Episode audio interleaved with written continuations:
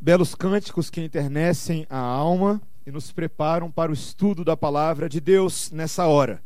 Estudaremos nessa noite o capítulo 8 do livro de Lucas, os versículos 40 ao versículo 56.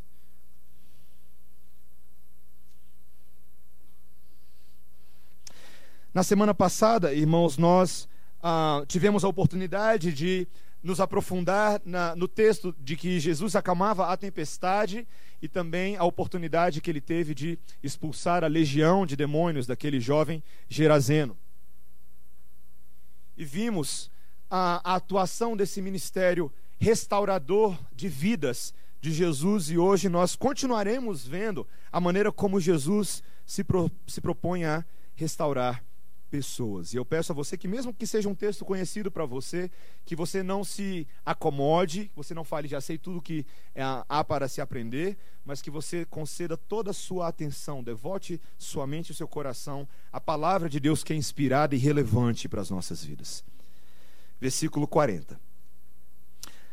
Ao regressar Jesus, a multidão o recebeu com alegria, porque todos o estavam esperando. Eis que veio um homem chamado Jairo, que era chefe da sinagoga, e prostrando-se aos pés de Jesus, lhe suplicou que chegasse até a sua casa, pois tinha uma filha única de uns doze anos que estava à morte. Enquanto ele ia, as multidões o apertavam. Certa mulher que havia 12 anos vinha sofrendo de uma hemorragia e a quem ninguém tinha podido curar e que gastara com os médicos todos os seus haveres, veio por trás dele e lhe tocou na orla da veste. E logo se lhe estancou a hemorragia. Mas Jesus disse: Quem me tocou? Como todos negassem, Pedro, com seus companheiros, disse: Mestre, as multidões te apertam e te oprimem e dizes: Quem me tocou? Contudo, Jesus insistiu: Alguém me tocou, porque senti que de mim saiu poder. Vendo a mulher que não podia ocultar-se, aproximou-se trêmula e, prostrando-se diante dele, declarou à vista de todo o povo a causa por que ele havia tocado e como imediatamente fora curada. Então lhe disse: Filha, a tua fé te salvou. Vai-te em paz. Falava ele ainda, quando veio uma pessoa da casa do chefe da sinagoga, dizendo: Tua filha já está morta. Não incomodes mais o mestre. Mas Jesus, ouvindo isso, lhe disse: Não temas, crê somente, e ela será salva. Tendo chegado à casa, a ninguém permitiu que entrasse com ele, senão Pedro, João, Tiago e bem assim o pai e a mãe da menina. E todos choravam e a pranteavam. Mas ele disse: não choreis, ela não está morta, mas dorme. E riam-se dele, porque sabiam que ela estava morta. Entretanto, ele, tomando-a pela mão, disse-lhe em voz alta: Menina, levanta-te. Voltou-lhe o espírito, ela imediatamente se levantou, e ele mandou que lhe dessem de comer. Seus pais ficaram maravilhados, mas ele lhes advertiu que a ninguém contassem o que havia acontecido. Até aqui a palavra do Senhor. Vamos orar, irmãos. Deus, mais um domingo, mais uma semana em que temos o privilégio de, com os nossos olhos, esses que possuímos, lermos um texto que o Senhor escreveu para nós há tanto tempo atrás, mas que foi escrito pela tua própria mão através de Lucas. Senhor, a tua palavra é tão rica, Senhor, e tão preciosa. Queremos ser instruídos por ela nessa hora. Capacita-nos, Senhor, por meio do teu Espírito, a compreendermos as profundezas do texto sagrado, em nome de Jesus. Amém. Amém. Meus irmãos, muito se fala hoje em dia sobre a necessidade uh, de cura. Não apenas a cura física, quando nós ficamos ah, resfriados e doentes e nós tomamos ali uma aspirina ou um xarope, ou uma, a sua mãe faz aquele chá bem complicado que ninguém gosta de tomar, mas você tem que tomar porque você está doente. Não é dessa cura apenas. Hoje fala-se muito sobre a ideia da cura emocional cura para as crises da alma. Nunca as clínicas de psicologia estiveram tão abarrotadas de pessoas sedentas por tratar das suas emoções dos seus conflitos. Os nossos dias são únicos. Veja a lista de espera, por exemplo, de alguns dos consultórios ah, de terapia ali na Asa Sul e ali na Asa Norte, você vai ficar espantado. Às vezes você não consegue marcar direito. Nas igrejas, é muito interessante que essa realidade também tem ocupado um espaço muito relevante. Ah, as antigas conferências de batalha espiritual que ficaram tão famosas nas décadas de 80 e de 90 ah, deram agora espaço às novas conferências e congressos de cura interior. Tem um monte dessas por aí. Se você, talvez você já tenha até participado de alguma dessas. Um dos grandes problemas ah, nisso que nós estamos vendo nos nossos dias é que a cultura tende a ver a cura das nossas almas e do nosso ser, primariamente através das lentes da medicina científica. Um estudioso chamado Kepner, ele diz o seguinte: ah, o modelo médico vê a doença como uma condição intrusiva, externa a nós, contra a qual o corpo se mobiliza a lidar. Com o auxílio adequado, o corpo aprenderá a expurgar a doença, culminando em um tratamento bem sucedido. Esse é o entendimento linear da cultura. Está doente, faz alguma coisa, logo você está curado. Mas quando nós falamos de coisas espirituais, coisas que são complexas, coisas que fogem ao nosso entendimento e talvez sejam grandes demais para a nossa para o nosso entendimento e compreensão, coisas relativas àquilo que a Bíblia chama de salvação, nós vemos que não é assim tão simples como a cura física. Isso também envolve a operação de Deus, a iniciativa divina de levar o homem a responder em fé aquilo que Deus faz nele para restaurá-lo, para curá-lo. Isso envolve uma completa reorientação da vida da pessoa, uma conversão dos seus maus caminhos, um contínuo crescimento em santificação. A cura que Deus tem para fazer em nós não é apenas um mindinho quebrado, é muita coisa quebrada muita coisa quebrada em nossos corações, em nossas experiências nesse mundo caído, em nossos relacionamentos familiares, trabalhistas, em nossos relacionamentos amorosos. Há muitas pessoas que têm vivido constantemente quebradas no nosso mundo. Mas, meus irmãos, o que esse texto nos lembra hoje é que essa obra do Messias, a obra de Jesus, é uma obra completa de restauração que culmina na transformação integral das nossas vidas, não apenas por uma semana, não apenas por um ano, mas por toda a eternidade. Há uma esperança tremenda nisso, meus irmãos, porque a palavra de Deus nos diz que aquilo que Deus se propõe a fazer em termos de restauração, Ele fará. Ele prometeu e Ele fará. E todos aqueles que lhe pertencem serão abençoados desde já, no tempo presente, com os benefícios dessa restauração.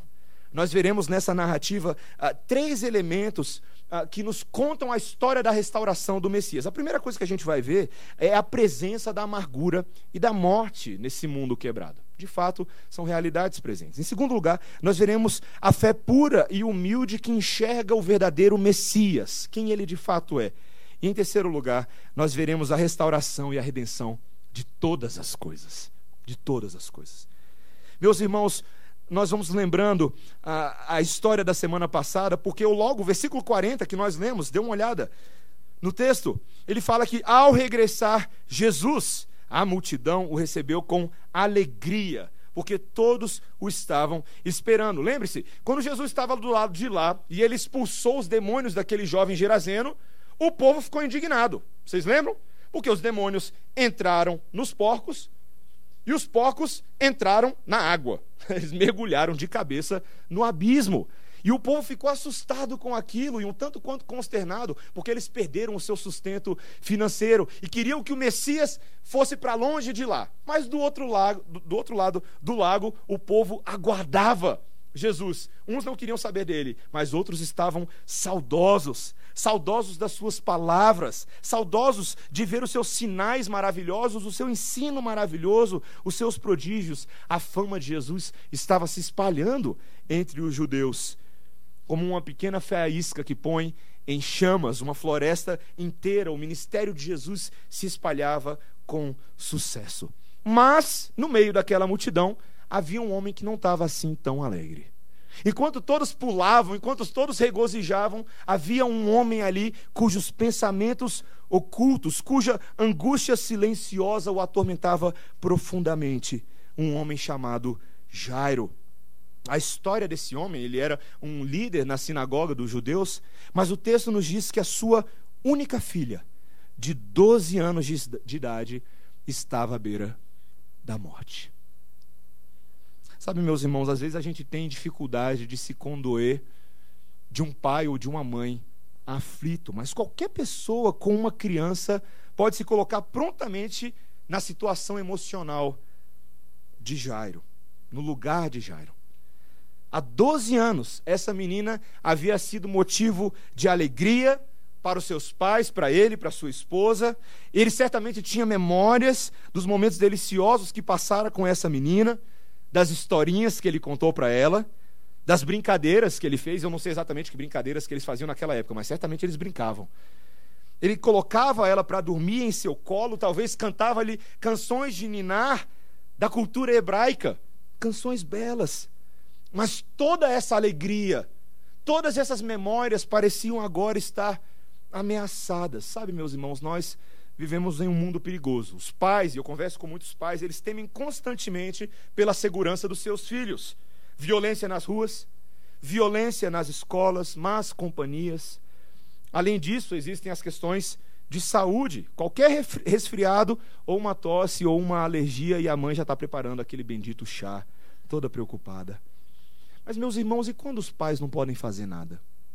Quando você olha para o seu filho definhando dia após dia, possivelmente com uma doença, e não há absolutamente nada que está ao seu alcance, como é que você reage? Quem somos nós nessa hora?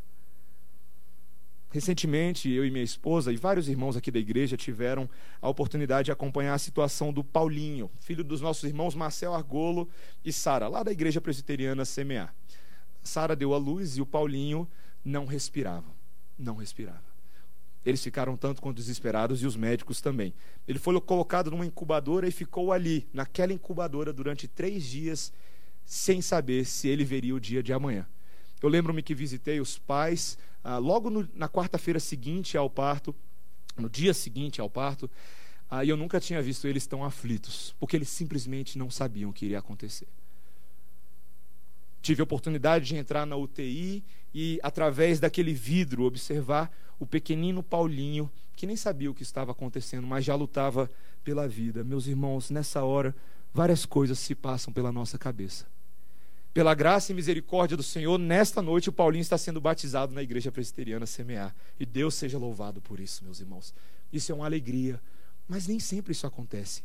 Naquele quarto de UTI onde eles estavam, o bebê ao lado do Paulinho faleceu naquele mesmo dia. Marcel e Sara observaram com muitas lágrimas aquela família perder o filho que eles tinham levado 16 anos para conseguir. 16 anos. Como que a gente reage nessas horas, meus irmãos? A entrada da morte no mundo é uma realidade terrível por causa daquilo que aconteceu no jardim do Éden, por causa da maneira como Adão e Eva procederam quando Deus pediu que eles não comessem do fruto do conhecimento do bem e do mal, daquela árvore plantada no meio do jardim, por causa da desobediência deles, o Senhor afirmou: certamente vocês morrerão. No dia que vocês comerem do fruto dessa árvore, esse era o alerta, a morte entrará no mundo. E foi exatamente isso que aconteceu, meus irmãos. Eles não morreram automaticamente, mas os seus dias foram limitados. Passaram a ter enfermidades de toda sorte em seu corpo. Seus relacionamentos foram quebrados. Em primeiro lugar, o relacionamento com Deus. O seu relacionamento com a criação foi totalmente destruído, porque eles foram banidos do Éden. Agora, com o suor do rosto dele, eles precisavam cavar do fruto da terra para conseguir o seu sustento. Meus irmãos, a morte é uma realidade que permeia a vida de todas as pessoas. Eu e você vivemos nesse mundo. Eles não deram atenção à voz de Deus e a morte entrou no mundo como um projétil de uma bala que vai destruindo tudo pelo seu caminho, causando estilhaço.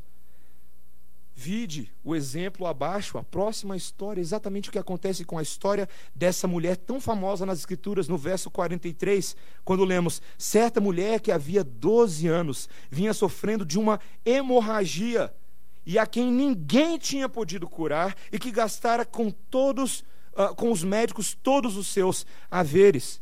Nós não conhecemos o nome dessa mulher. Ela não é como Jairo, que era conhecido e popular, não. essa aparentemente é uma mulher qualquer do povo. Mas nós conhecemos alguns dos agravantes da sua dor e da sua história. Ela é uma mulher cuja a duração da sua doença são 12 anos. Meus irmãos, 12 anos lidando com uma doença que a lhe deixou completamente sem esperança.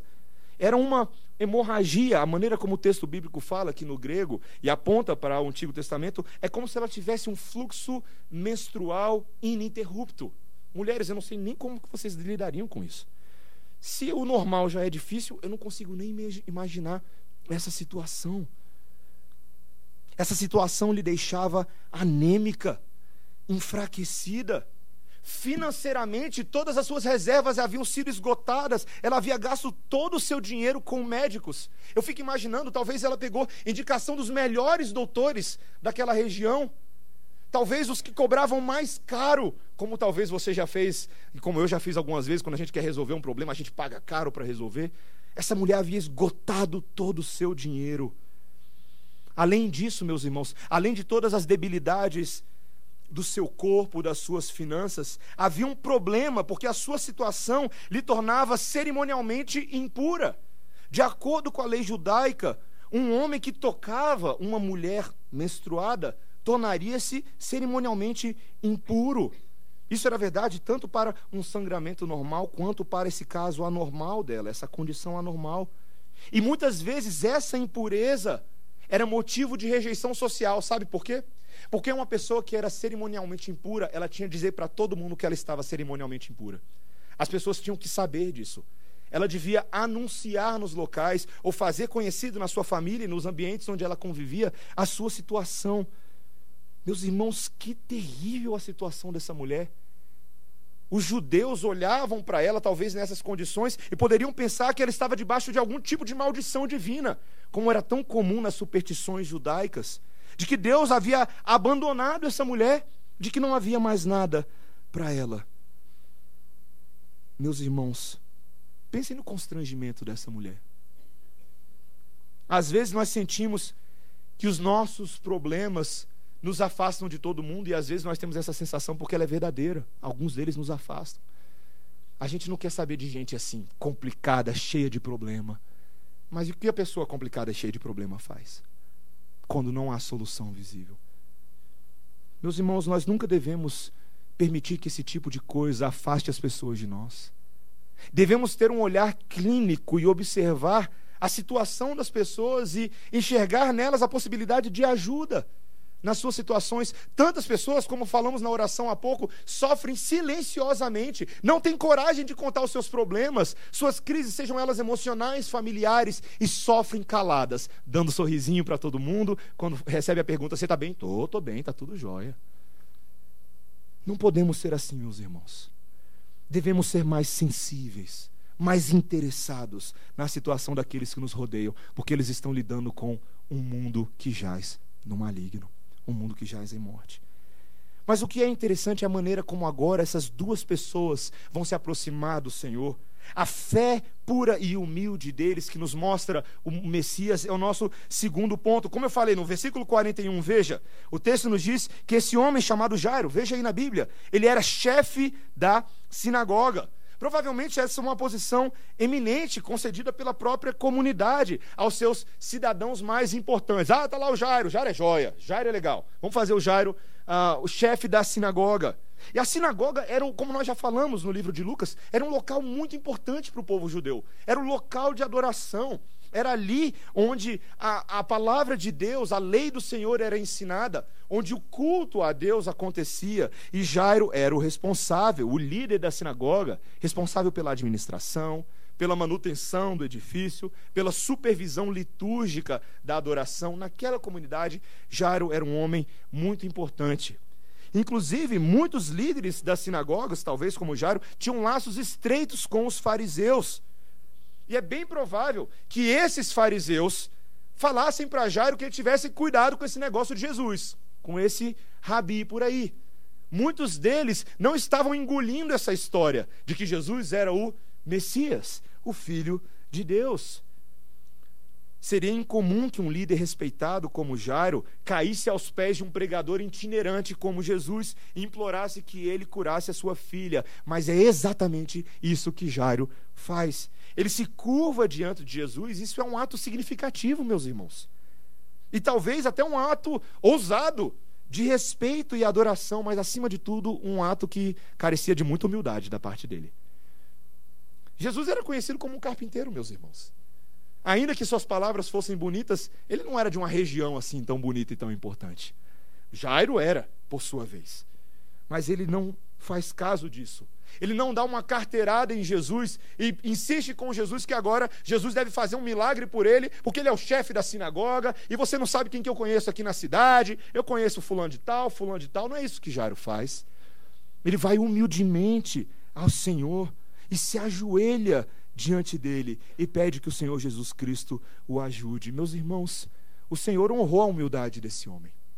Essa é uma humildade louvável e que se assemelha muito à maneira como a própria mulher se aproxima do Senhor Jesus Cristo. Veja, o texto nos diz que ela havia ali uma multidão e ela avança com ousadia por entre a multidão.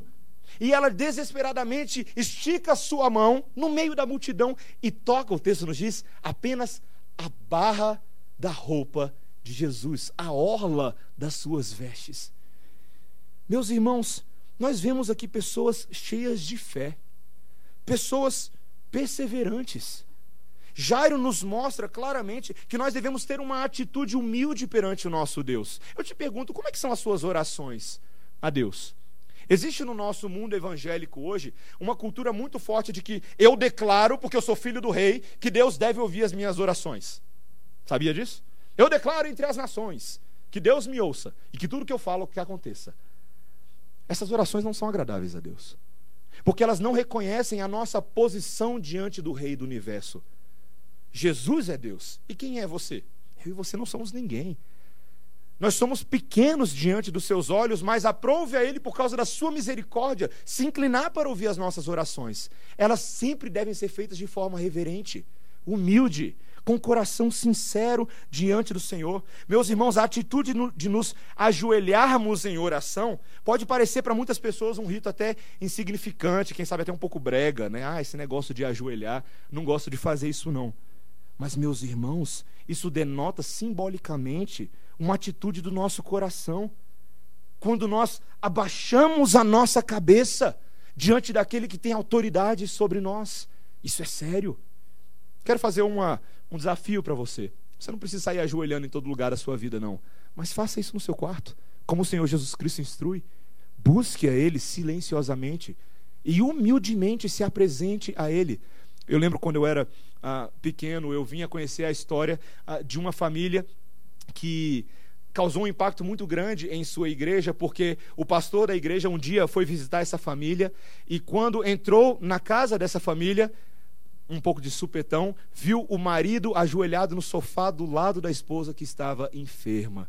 E ali ele orava. Aquela imagem sensibilizou o próprio pastor, tocou o seu coração quanto à sua falta de humildade, quanto ao fato de que ele era arrogante e há muito tempo já havia se esquecido de se humilhar na presença de Deus. Meus irmãos, essa é uma boa atitude. Nós devemos entender que há valor nisso. Eu gosto muito da maneira como o Senhor Jesus Cristo reage quando a mulher toca na barra da sua veste. Veja o versículo 45. Mas Jesus disse: Quem me tocou? Isso é bem engraçado, né? Como é que o Senhor Jesus Cristo faz essa pergunta? Será que ele não sabia? Quem me tocou? Fui pego de surpresa. Mas não é exatamente isso. Apesar de que o texto nos diz que, como todos negassem, Pedro, com seus companheiros, disse: Mestre, as multidões te apertam e te oprimem. E você diz: Quem me tocou? Senhor, está todo mundo te tocando. Tem gente por tudo que é lado. Mas o Senhor Jesus Cristo, versículo 46, insistiu: Alguém me tocou.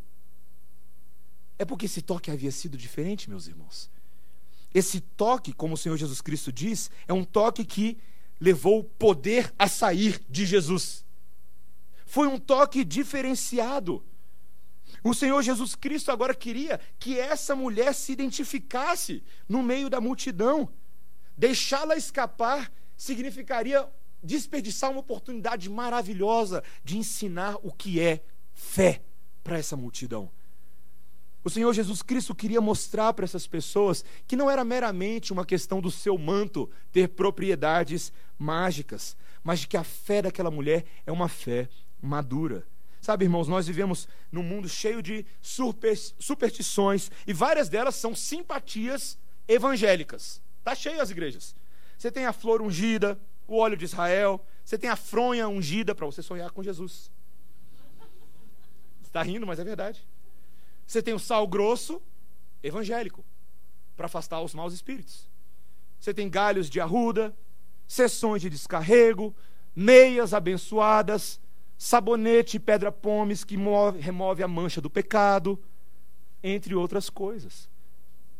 Como disse um certo pastor, o mundo evangélico hoje está mais preocupado em fazer Deus funcionar do que em se relacionar com Deus. Outra superstição bastante existente nos nossos dias são as campanhas de milagres. São prometidas bênçãos sem medidas, prosperidade, alcance de vitórias e outras coisas. Mas terminou a campanha, o cabra some no mundão. Não quer saber nada com a igreja. Meus irmãos, a fé dessa mulher é diferente dessa fé que eu acabei de descrever. Muitos no meio da, da multidão era exatamente assim. Estavam ali curiosos para ver quem era Jesus. Quem sabe conseguir algum benefício, alguma coisa. Mas essa mulher entendia quem era o Messias.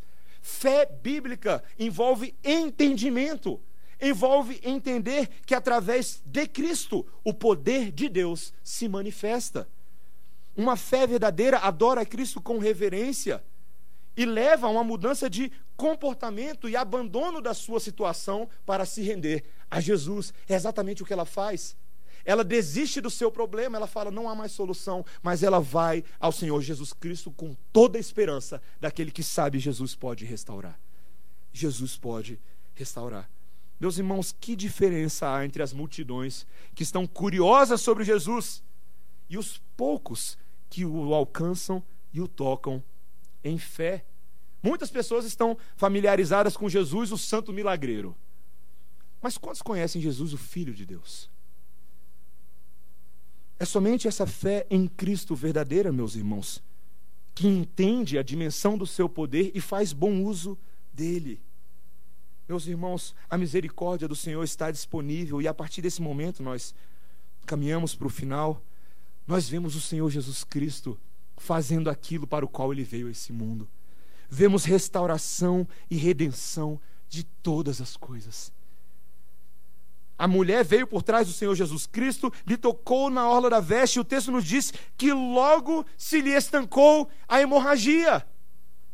Meus irmãos, em contraste com os 12 anos de hemorragia pelo qual essa mulher tinha passado, a falha em ser curada por meios humanos, por médicos humanos, a cura milagrosa de Deus aconteceu imediatamente. Glória a Deus por isso, queridos. Meus irmãos, coloque-se no lugar dessa mulher. 12 anos lutando com isso. Ela toca numa roupa e ela fica curada. Nosso Deus é tão grande, meus irmãos, que poder maravilhoso!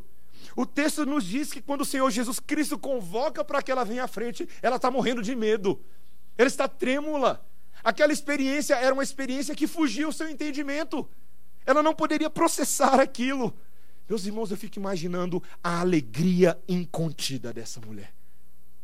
O seu problema foi embora. E o Senhor Jesus Cristo queria mostrar aquilo para a multidão. Ele chama ela à frente. Ironicamente, uma coisa muito engraçada acontece. Não foi o Senhor Jesus Cristo que perdeu poder ao ser tocado por ela, como ah, uma bateria que você usa bastante, ela fica descarregada depois de um tempo. O Senhor Jesus Cristo não é uma bateria que você acaba com a carga dela, você tem que dar uma carguinha lá para ver se funciona. Meus irmãos, o Senhor Jesus Cristo é fonte de poder inesgotável ele cura essa mulher assim como ele vem curando mulheres em todo o livro de Lucas. E homens em outros evangelhos e ao longo da história da igreja. Porque ele é Deus poderoso sobre céus e terra. Ele é Deus maravilhoso.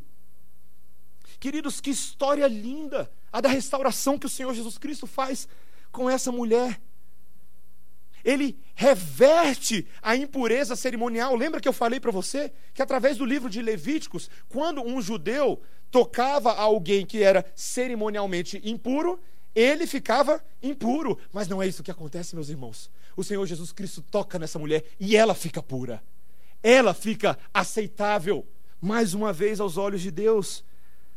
Queridos, o Senhor Jesus Cristo tem um poder que às vezes foge à nossa compreensão. O poder dele que acalmara a tempestade, que quase naufragou o barco dele com seus discípulos. O poder dele que exorcizara uma legião de demônios de dentro daquele jovem. Agora cura a enfermidade incurável de uma mulher hemorrágica há 12 anos. Era um poder de outro mundo, meus irmãos. Não um poder maligno, cujas intenções eram suspeitas. Recentemente eu assisti aquele filme uh, do Batman contra o Super-Homem. Muito legal. Ninguém gostou, mas eu gostei. Uh, e é muito legal esse filme porque ele tem uma discussão logo no início do filme que é muito interessante. O Super-Homem está lá na Terra, né? ele apareceu na Terra e o Batman também mora na Terra. Né? E aí o super-homem está lá fazendo as coisas dele, batalhando contra o mal, só que o super-homem causa uma grande destruição no mundo. Não sei se vocês lembram do livro, mas ele destrói uma cidade inteira lá. Né? E o que, que começa a acontecer? Os jornais da cidade, o próprio Bruce Wayne, que é o Batman, né? eles passam a questionar e a desconfiar das reais motivações da chegada do super-homem ao planeta Terra. Um ser que é basicamente extraterrestre e chegou à Terra alegando que veio salvar a humanidade. E a grande pergunta do filme, e é muito legal, você depois, depois pode assistir, é: seria seguro um homem com tantos poderes sair voando por aí com a sua capa vermelha, fazendo o que bem entende? Ele poderia destruir todo o nosso planeta caso estivesse mal intencionado. E essa é uma pergunta legítima no filme. Meus irmãos, essa dúvida pode até existir quanto ao super-homem mas ela simplesmente não existe quanto à vinda do Filho do Homem. O poder de Jesus era de uma ordem divina, restauradora e recriadora da imagem de Deus distorcida nesse mundo. É um poder cheio de compaixão por aquela mulher, assim como era pelo homem endemoniado que vivia entre as tumbas Deus cura agora uma mulher doente que era rejeitada pela sociedade e a restaura ao convívio daquelas pessoas. Aquela mulher, aos olhos de Jesus, não era simplesmente mais uma perdida, mas era imagem e semelhança de Deus. E ele se comove da sua situação e decide restaurá-la. Sabe, meus irmãos, nós precisamos considerar se nós cremos nesse poder do Senhor, nesse poder restaurador. Tantas vezes eu sei, eu não quero parecer um um pastor utópico ou fingir que problemas não existem, porque a Bíblia não encara a vida dessa maneira. Tantas vezes a minha e a sua experiência, seja ela familiar, relacional, vivencial, pode parecer extremamente decepcionante. Tem gente que está aí há muito mais de 12 anos batalhando com cônjuges que não temem a Deus, filhos que se afastaram do Evangelho e não querem mais saber de igreja, de Bíblia, de nada Pessoas que lidam com doenças e situações do seu corpo que tantas vezes são invisíveis ao meu e ao seu olho, mas para eles são fonte de grande fardo. Às vezes a gente se pergunta, mesmo os que cresceram na igreja, não é verdade? Será que esse poder de Jesus é assim mesmo tão perfeito? Será que Jesus tem mesmo a capacidade de restaurar qualquer coisa que ele queira? E não há motivo algum para a desconfiança dele? Veja exatamente quando a vida real bate à porta de alguém no versículo 49. O texto nos diz que falava ele ainda, Jesus, quando veio uma pessoa da casa do chefe da sinagoga dizendo: Tua filha já está morta. Não incomodes mais o mestre. Meus irmãos, os maiores temores do coração de Jairo haviam se concretizado. Sua filha tinha morrido enquanto eles estavam no caminho para casa. Desde o princípio, meus irmãos, Jairo sabia que era uma corrida contra o tempo. Mas Jesus tinha lá interrompido o seu caminho porque deu atenção a uma outra situação que surgiu, aquela mulher. Lucas não registrou aqui, meus irmãos, o autor do livro, mas provavelmente aquele homem deve ter gritado de tristeza. Certamente Jesus viu a tristeza dele. E a própria mensagem desanimada do mensageiro, você viu? A instrução de que ele deixasse Jesus seguir o seu próprio caminho, refletiam a crença daquele servo de que os poderes curadores de Jesus já não serviriam mais. Já era.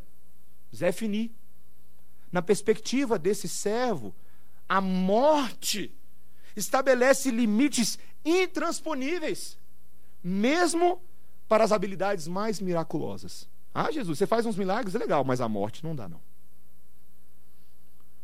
Quem sabe, meus irmãos, assim como Marta e Maria, posteriormente, quando Lázaro faleceu, Jairo talvez pensou: Senhor, se o Senhor tivesse chegado um pouco antes, talvez a minha filha ainda estaria viva.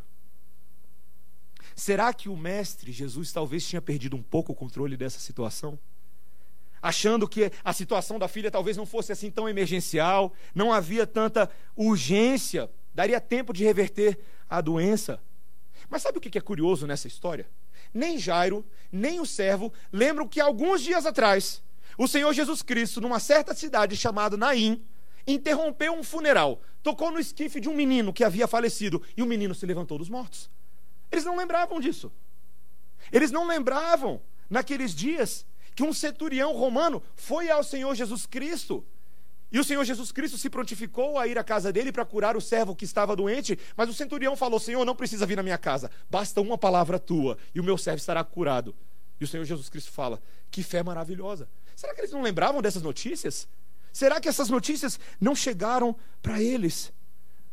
Mas o Senhor Jesus Cristo, meus irmãos, tão misericordioso, não ficou perplexo e não ficou assustado. Veja o que ele fala no versículo 50. Jesus, ouvindo isso, lhe disse: Não temas, crê somente, e ela será salva. Crê somente. Jesus estava preocupado apenas com uma coisa, meus irmãos: com a fé de Jairo. Com a fé dele, que fosse uma fé perseverante, assim como fora da mulher hemorrágica. Ele lhe disse palavras de conforto e segurança, a promessa de que a menina seria salva. E para Jairo deve ter sido uma confusão, porque ele sabia que Jesus podia curar a menina quando ela estava viva. Mas agora é uma situação diferente. Será que ele teria a mesma confiança em Jesus?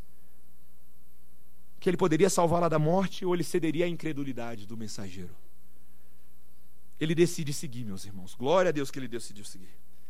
O versículo 51 nos diz que o Senhor Jesus Cristo chega à casa. E naquele momento, quando ele chega à casa, o versículo 52 nos diz que todos ali choravam e apranteavam. Uma comoção generalizada, um choro, um lamento. Até interessante, porque na cultura hebraica havia algumas pessoas que eram contratadas para chorar em funeral. Eu não sei se você sabe disso. Lamentadores profissionais. Provavelmente havia alguns desses ali. Isso fica bem patente, porque o que acontece agora é muito curioso. Em meio ao luto, versículo 52, segunda parte, Jesus proclama que a criança não está morta, mas está dormindo. E o que, aconteceu com as pessoas? Riram dele, porque sabiam que ela estava morta. O choro e o lamento se transformou em risadas zombadoras por parte dos presentes. Provavelmente pensaram: como é que ele fala um negócio desse? Ele nem viu o corpo ainda. Vai lá para ver o corpo, está mortinha da Silva. Talvez eles pensaram isso. Talvez alguns deles supunham que Jesus não conseguiria aceitar que ela morreu. Talvez estava ferindo o ego dele. Mas, meus irmãos, de fato a criança havia morrido aos olhos dos homens.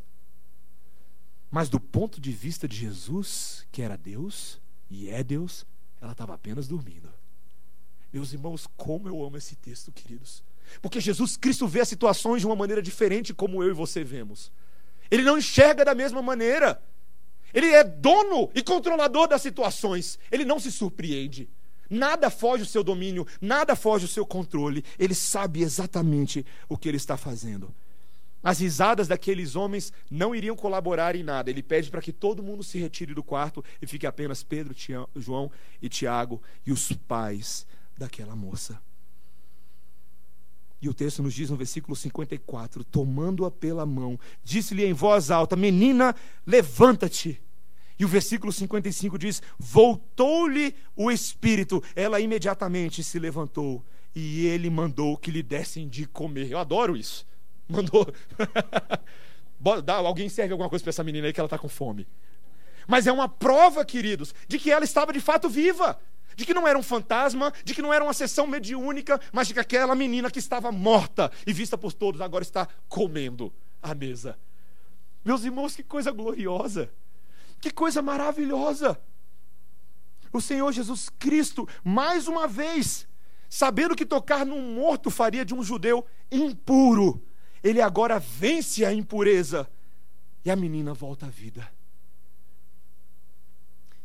Queridos, o, o ceticismo e a zombaria daquelas pessoas chorando na casa de Jairo no primeiro momento, mas depois rindo de Jesus, talvez seja uma resposta humana até muito natural, sabia? Essa ideia de que uma pessoa pode ressuscitar dos mortos não é nem muito bem aceita nos nossos dias, não. As pessoas acham todo tipo de justificação científica. É uma catalepsia, é alguma coisa desse tipo, assim. É um movimento involuntário do cadáver. Mas, queridos, é uma reação muito parecida com o que aconteceu com Maria Madalena, se você bem lembra na Escritura Sagrada. Quando ela e as outras mulheres visitaram a tumba de Jesus. E ao chegar lá, não havia mais nenhum corpo. A pedra havia sido movida. E quem que foi que se apresentou no lugar de Jesus? Um anjo.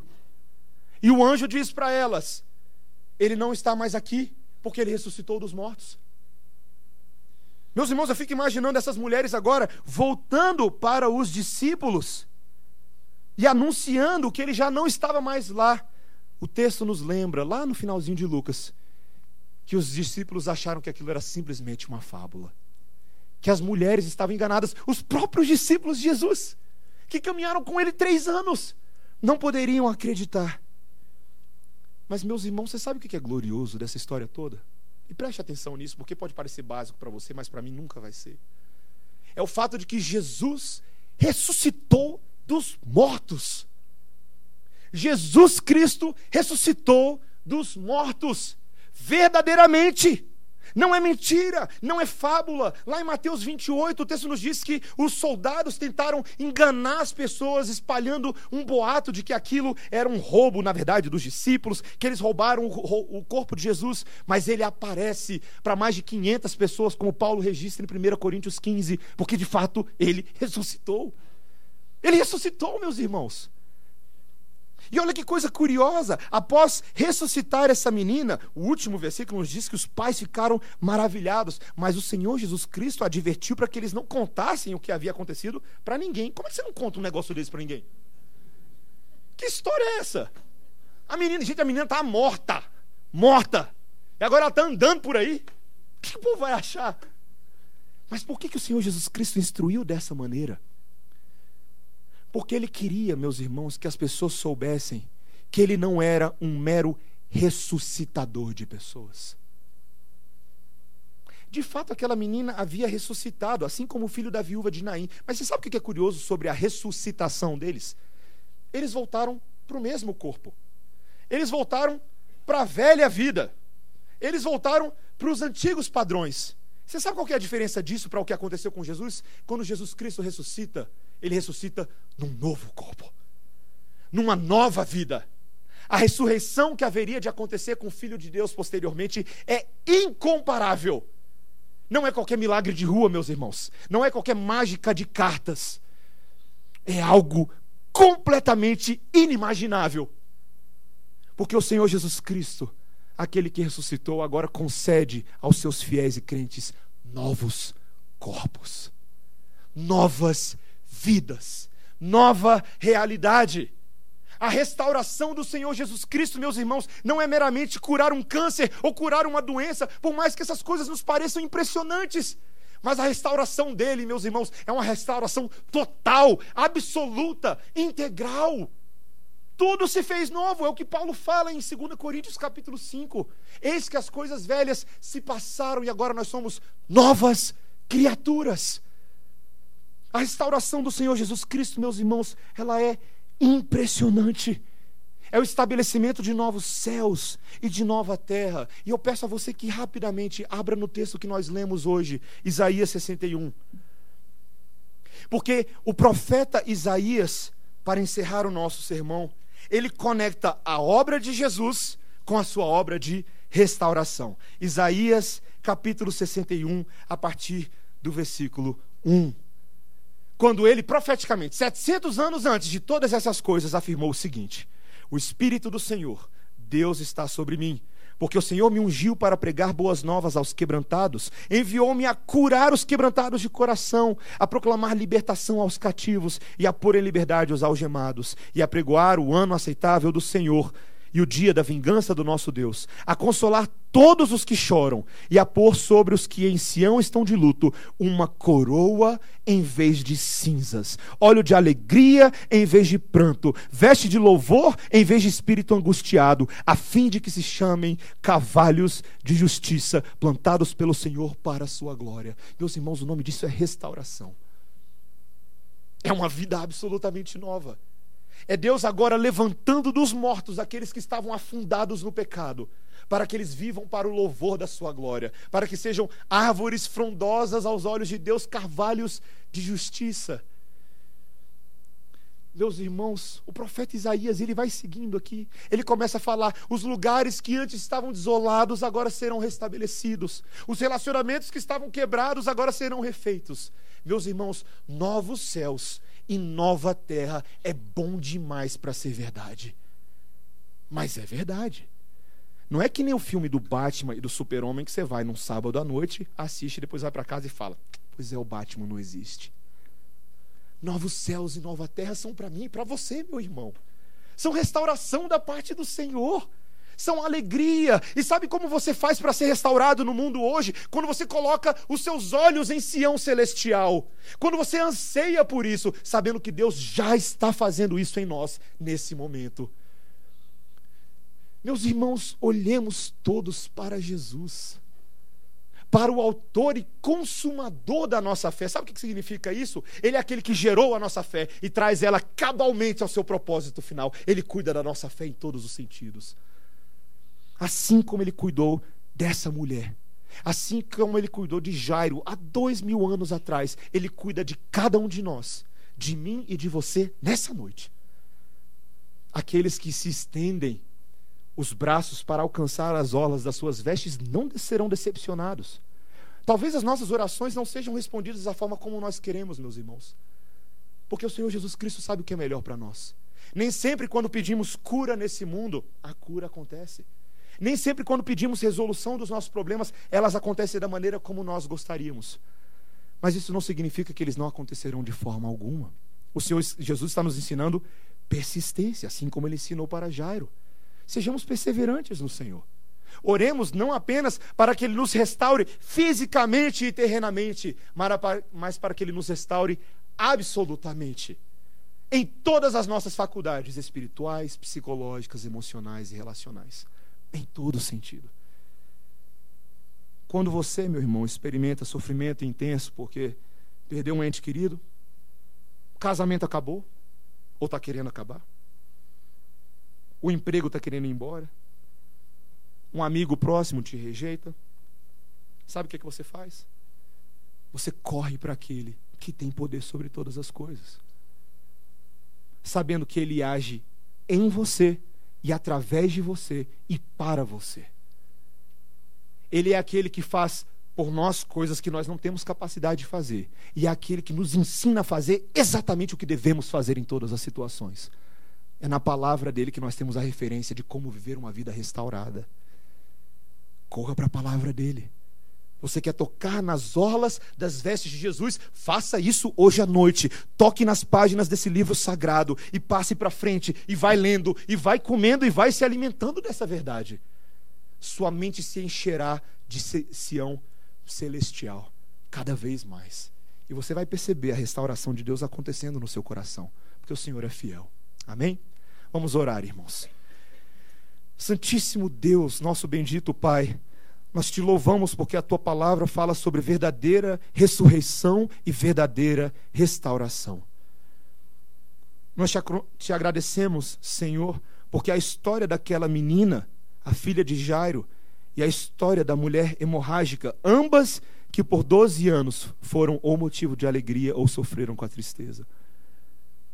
Senhor, as histórias delas nos apontam para o fato de que Jesus Cristo haverá de transformar e glorificar todas as coisas para a sua própria glória. Aguardamos, Senhor, a redenção da tua criação. esta que geme por causa da escravidão do pecado. É por ela que ansiamos, Senhor, vê-la restaurada, assim como o nosso Senhor já está restaurado, vivo, ressurreto e exaltado nas alturas. Restaure em nossos corações, Deus, essa perspectiva nessa noite, Senhor. Espírito Santo de Deus, age sobre a vida da tua igreja, Senhor. Dá a nós fé, fé como a de Jairo e fé como a desta mulher, em nome de Jesus. Amém.